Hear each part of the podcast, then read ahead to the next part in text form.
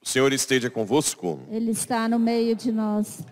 Proclamação do Evangelho de Jesus Cristo segundo Lucas. Glória a vós, Senhor. Quando Jesus se aproximava de Jericó, um cego estava sentado à beira do caminho pedindo esmolas. Ouvindo a multidão passar, ele perguntou o que estava acontecendo. Disseram-lhe que Jesus Nazareno estava passando por ali. Então o cego gritou: Jesus, filho de Davi, tem piedade de mim. As pessoas que iam na frente mandavam que ele ficasse calado. Mas ele gritava mais ainda: Filho de Davi, tem piedade de mim. Jesus parou e mandou que levassem o cego até ele. Quando o cego chegou perto, Jesus perguntou: O que queres que eu faça por ti? O cego respondeu: Senhor, eu quero enxergar de novo. Jesus disse: Enxerga, pois, de novo. A tua fé te salvou. No mesmo instante, o cego começou a ver de novo e seguia Jesus, glorificando a Deus. Vendo isso, todo o povo deu louvores a Deus. Palavra da salvação. Glória a vós, Senhor.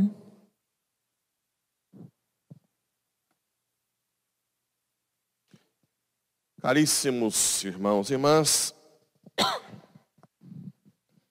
nós entramos agora no primeiro livro de Macabeus. Nós temos o primeiro e o segundo livro de Macabeus, que por curiosidade não tem no, na Bíblia protestante. Por quê? Quê? Por quê? Porque Lutero, na época, seguiu a Bíblia hebraica, que foi definida 200 anos depois de Cristo, pelos hebreus ficaram com ciúme dos apóstolos, e eles fizeram alguns critérios para aceitar os livros do Antigo Testamento. E um dos critérios mais fortes é que eles não aceitariam os textos que estivessem escritos em grego, só em hebraico. Mas os apóstolos usaram a Bíblia dos 70, Septuaginta, que foi traduzida em grego 200 anos antes de Cristo, em Alexandria, pelos 70 sábios de Jerusalém. Ok? Então, os apóstolos usaram a Bíblia em grego. Tanto é que o, todo o Novo Testamento é em grego. E existem citações no Evangelho que não tem na Bíblia hebraica. Quando chegou Lutero, ele adotou a Bíblia hebraica. Isso é ru ficou ruim porque a parte do purgatório, que é muito mais clara em Macabeus, quando Judas Macabeus reza pelos soldados que estavam na idolatria, não tem no. Né? A gente tem outros textos fortes de purgatório, mas aqui é mais forte o livro de Macabeus. Então, Macabeus é o momento em que houve uma invasão grega na época em Jerusalém, dos, dos judeus.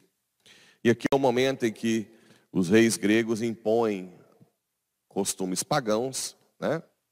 E fazem com que os judeus mudem. Só que alguns não não não dão brecha, né? São fiéis aos mandamentos do Senhor. É no livro de Macabeus que tem aquela, aquela história belíssima da mãe, mãe e os sete filhos. Lembram? que o rei vai trucidando um por um na frente da mãe e deixa o último, o mais novo, e oferece um, um cargo alto, fala para a mãe ajudar.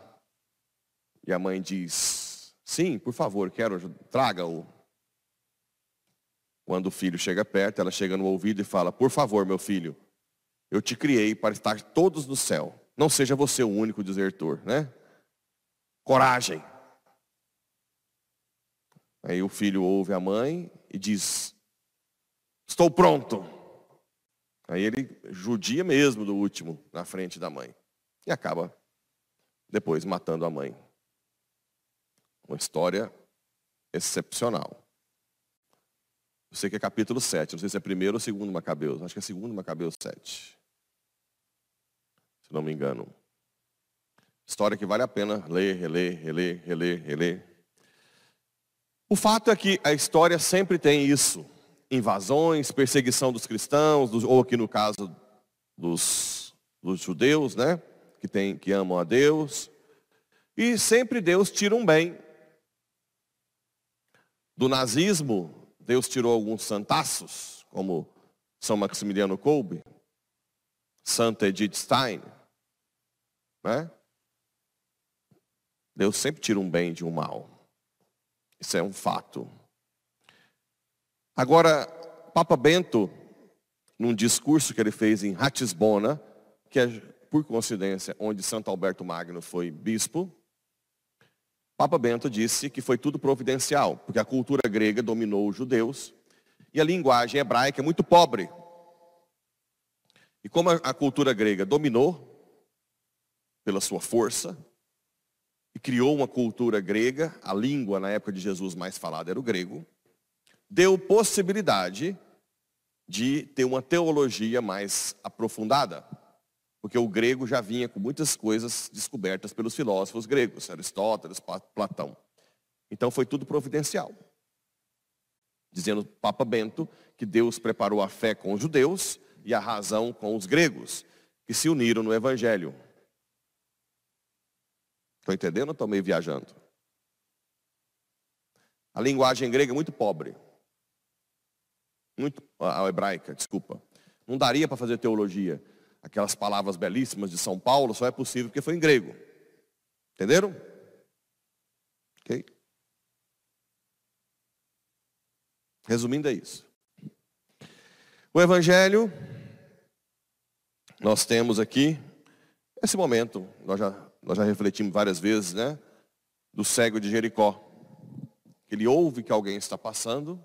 E engraçado, o cego não fala, eu quero ser, eu quero que o Senhor me cure. Fala, Jesus, tende piedade de mim. Aqui é um, é um. E depois o pessoal começa a mandar calar. E ele grita mais alto: Jesus, tende piedade de mim. Filho de Davi, tende piedade de mim.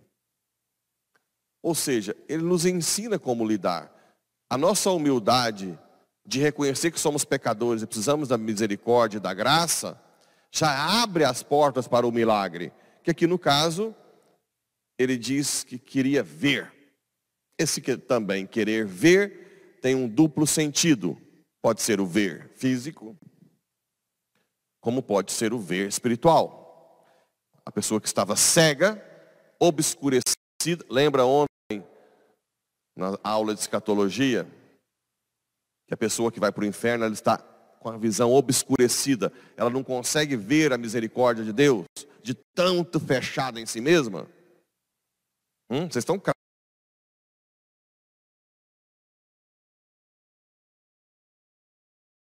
um craque agora em céu, inferno, purgatório, indulgência. Lembra tudo de ontem, né? Guardou no coração. Então, aqui pode ser a visão espiritual, né? De nós vermos. Vocês já notaram? Eu já ouvi um ditado popular.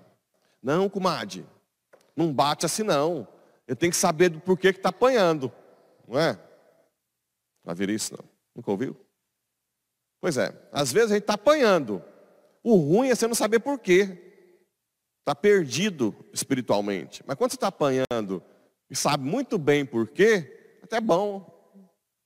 Não é? Quando Jesus abre os seus olhos, né?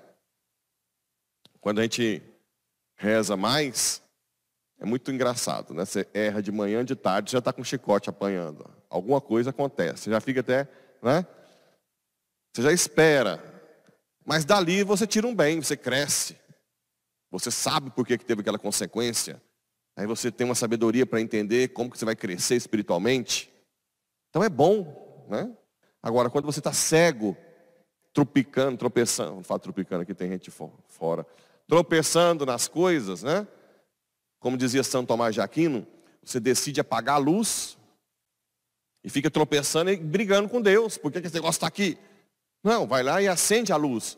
Quando você acende a luz, mesmo que já está machucado, a perna já está sangrando, de ter tropeçando, está tropeçando, mas você pelo menos agora vê onde estão as coisas.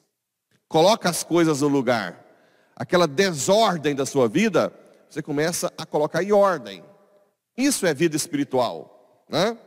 Senhor, que eu veja verdadeiramente, eu veja qual é a sua, a sua vontade, o que, que o Senhor quer de mim. Então é isso que o cego Bartimeu. E também não dê moral para quem fica te. Não vai não, o que está fazendo na igreja de novo? Igual fizeram com o cego, ó. As pessoas que estavam na frente mandavam. O povo gosta de intrometer, né? O que, que tem a ver o povo? O cara está chamando Jesus, não tem nada a ver com essas cambadas de gente aqui. Mandava ele calar a boca. O que, a gente, o que a gente arruma de gente que não tem nada a ver e quer mandar a gente calar a boca, que não quer que vai participar da igreja. Às vezes a pessoa é muito interessante, né? A pessoa nem tem nada a ver, nunca faz nada de bom para você. Se você fala de igreja, uai, você não está indo demais na igreja, não? Parece que a linguinha já é do cão mesmo, né? Nem é pessoa próxima e gosta de interferir. Então, não dê moral. Claro, a questão familiar, de dar assistência para o marido e filhos, cada um tem a sua sabedoria, não existe regra. Você pode ir à missa todos os dias e ser uma ótima esposa, não tem nada a ver, ou esposo, né? Pode ir a algumas reuniões, ver. O importante é, no momento que você está em casa, você seja plena. Que você ame verdadeiramente. Gaste o tempo. Não vai para o celular. Não vai para a televisão. Não, vai para ficar junto. Né? É isso. Que Santo Alberto Magno nos interceda para que nós, assim como o cego Bartimeu, possamos ver, verdadeiramente ver, com esses olhos, fisicamente, mas principalmente espiritualmente.